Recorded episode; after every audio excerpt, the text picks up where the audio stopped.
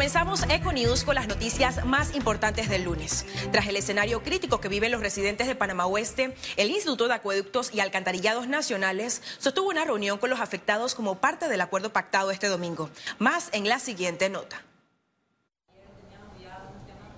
Sin avances, después de más de cinco horas reunidos, residentes de Panamá Oeste que exigen un servicio regular de agua potable no lograron conciliar un acuerdo con directivos del IDAM. La medida se suspende hasta las siguientes reuniones. Era una medida que era temporal, era una medida que era piloto, era una medida para ir ajustándola. Y por supuesto, nos iremos ajustando. Lo que sí es cierto es que hay que entender que unos tienen y otros no y hay que buscar una optimización en la red para que sea más equitativa la distribución. Según Ducret, el crecimiento poblacional rebasó el servicio. Este escenario obligó a las autoridades a la planificación de una nueva potabilizadora en el 2024. Los moradores reiteraron la importancia del vital líquido, el cual pasó de estar las 24 horas disponibles a llegar únicamente en altas horas de la noche. Queremos que lo que él dijo se cumpla como está plasmado en lo que él dijo, la sectorización por el momento o no, eh, la sectorización no va, que eso fue lo que él nos manifestó. Estamos peor, en el verano estamos peor. Nos llega a las once y media de la noche, señores. O no podemos decir que hemos tenido una mejora, porque estamos peor. Ellos nos dicen que es el verano. Entonces vamos a esperar mañana eh, esa mesa única que es con Costa Oeste para ver esos paliativos, para ver si entonces podemos respirar. En Panamá Oeste se producen alrededor de 80 millones de galones de agua potable diarios. La oferta es menor que la demanda. Se necesitan 60 millones más. La ley que estamos reformando y que vamos a presentar después de esta legislatura.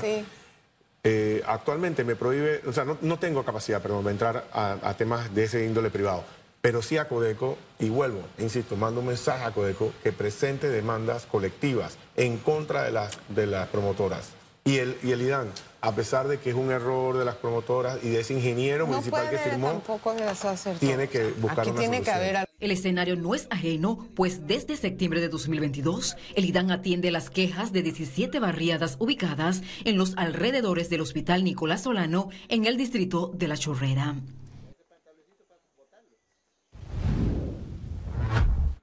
Empresarios piden la revisión del modelo de gestión del IDAN por problemas de acceso al agua potable que generó cierres de vías desde la semana pasada. La crisis de acceso al agua potable que sufre la población en distintos puntos a nivel nacional terminó con la paciencia de moradores en Panamá Oeste, quienes este fin de semana cerraron la autopista a La Chorrera. La manifestación, que se extendió por más de 10 horas, logró que el IDAN suspendiera el programa de sectorización, el cual cierra temporalmente el acceso al agua a algunas comunidades para dárselo a otras que no tienen. Esta paralización generó la reacción del sector empresarial. El modelo de gestión del IDAN necesita de una revisión. Necesitamos buscar mecanismos para que pueda gestionar sus propios recursos, para que pueda también garantizar el suministro. Tenemos que tener la responsabilidad de pagar el consumo de nuestra factura y para ello pues tenemos que empezar a hablar del modelo de gestión del IDAN. Más allá del efecto económico, a los empresarios les preocupa el efecto reputacional que da al país estas situaciones. Estas cosas tienen que preverse tenemos que dar respuesta oportuna y no esperar a que una comunidad cansada de eh, no tener agua, pues tenga que cerrar una calle para hacerse escuchar. Además, criticaron que se entreguen nuevos proyectos habitacionales sin garantía de que tendrán servicios básicos. Ahí está el tema de las autoridades locales. El plan de ordenamiento que tienen las autoridades locales debe garantizar eso para las personas. Si no hay la capacidad para el suministro de los servicios básicos, un proyecto no debió haber sido aprobado. Esta manifestación y cierre por el agua potable paralizó a miles de panameños en la autopista a La Chorrera. Ciara Morris, Econews.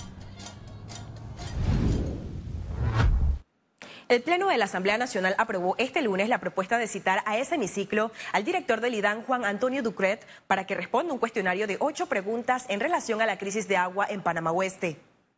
El cuestionario. El cuestionario aprobado por el Pleno está relacionado a la producción y distribución de agua potable en este sector y en el resto del país. Aún no hay fecha para la citación.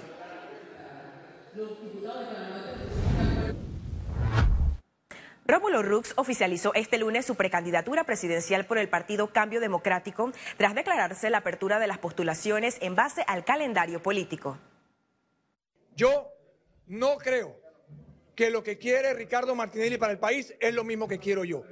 Yo lo voy a dejar bien claro. Rodeado de simpatizantes, Rux acudió a la Comisión Nacional de Elecciones instalada en la sede del colectivo político.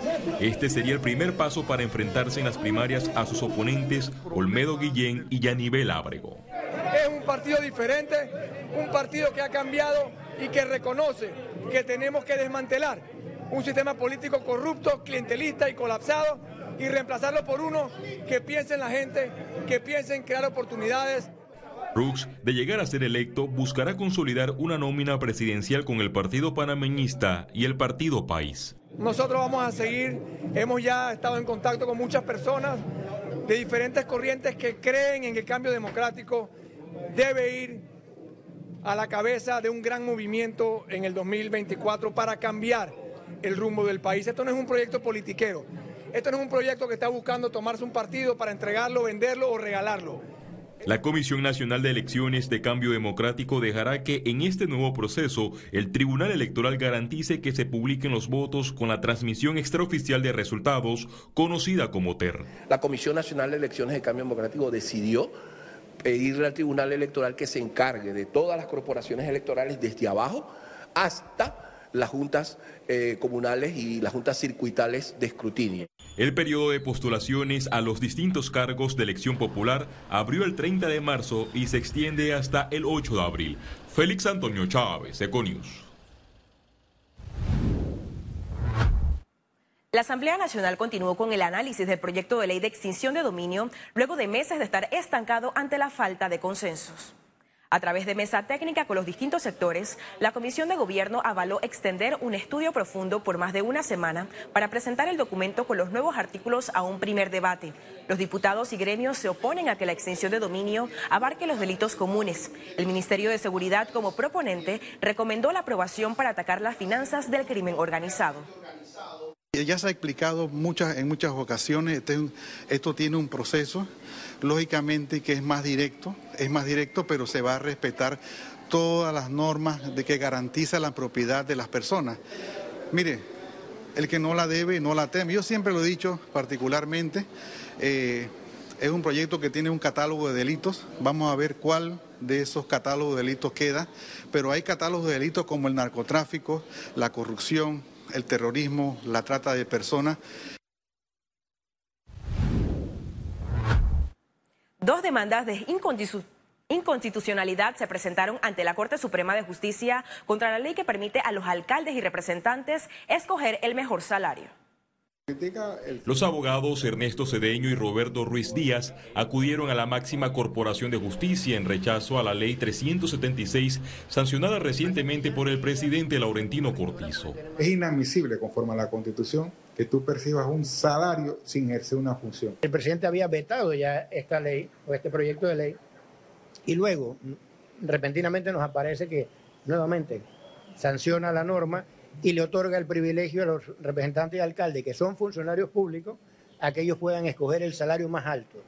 El abogado Ernesto Cedeño es de la tesis que la Asamblea Nacional creó un nuevo privilegio a favor de las autoridades de los gobiernos locales. ¿Cómo es posible que ellos hayan promovido esta norma jurídica que crea un fuero despampanante, un juega vivo, en favor de representantes de corregimiento y su suplente, y alcalde y vicealcalde? además de que le dan ese privilegio, limita la función gubernamental, porque al licenciarlo a estas personas electas, impide que uno nombre en propiedad un reemplazo.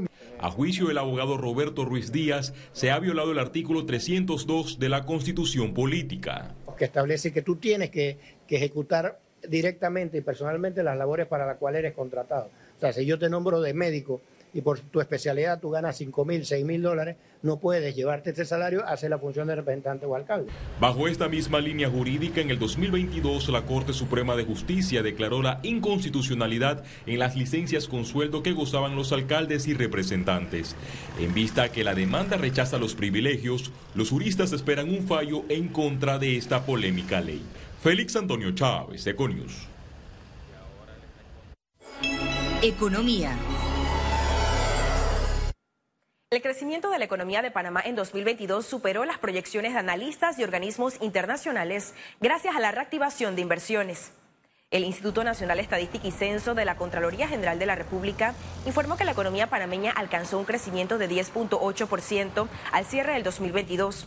Esto luego que organismos internacionales como el Banco Mundial, FMI, BID y CEPAL establecieran sus estimaciones por debajo entre 6 y 8%.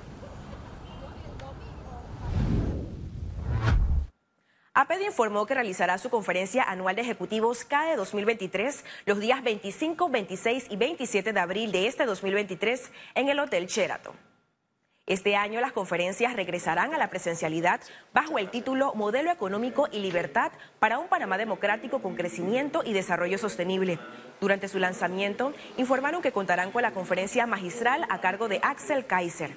Durante los tres días, buscarán establecer bases para que el país continúe su crecimiento, genere desarrollo social y oportunidades para todos los panameños. Va a tratar sobre el modelo económico panameño y nuestras libertades ¿Por qué escogimos este tema? Eh, debido a que eh, nuestro modelo económico es el que nos ha hecho florecer y desarrollarnos como país y es el que nos ha traído donde nos encontramos el día de hoy. APEDE, como siempre, desde el, desde el pensamiento crítico y en función de la racionalidad, va a hacer un análisis sobre nuestro modelo económico, cómo podemos fortalecerlo y mejorarlo Este lunes, el Ministerio de Trabajo y Desarrollo Laboral firmó un convenio marco de cooperación con el Consejo del Sector Privado para la Asistencia Educacional COSPAE. Este acuerdo público-privado busca el desarrollo y actualización del recurso humano juvenil de Panamá. El objetivo es que los jóvenes obtengan su primera experiencia laboral a través de pasantías acordadas con la empresa privada y así puedan aprender haciendo.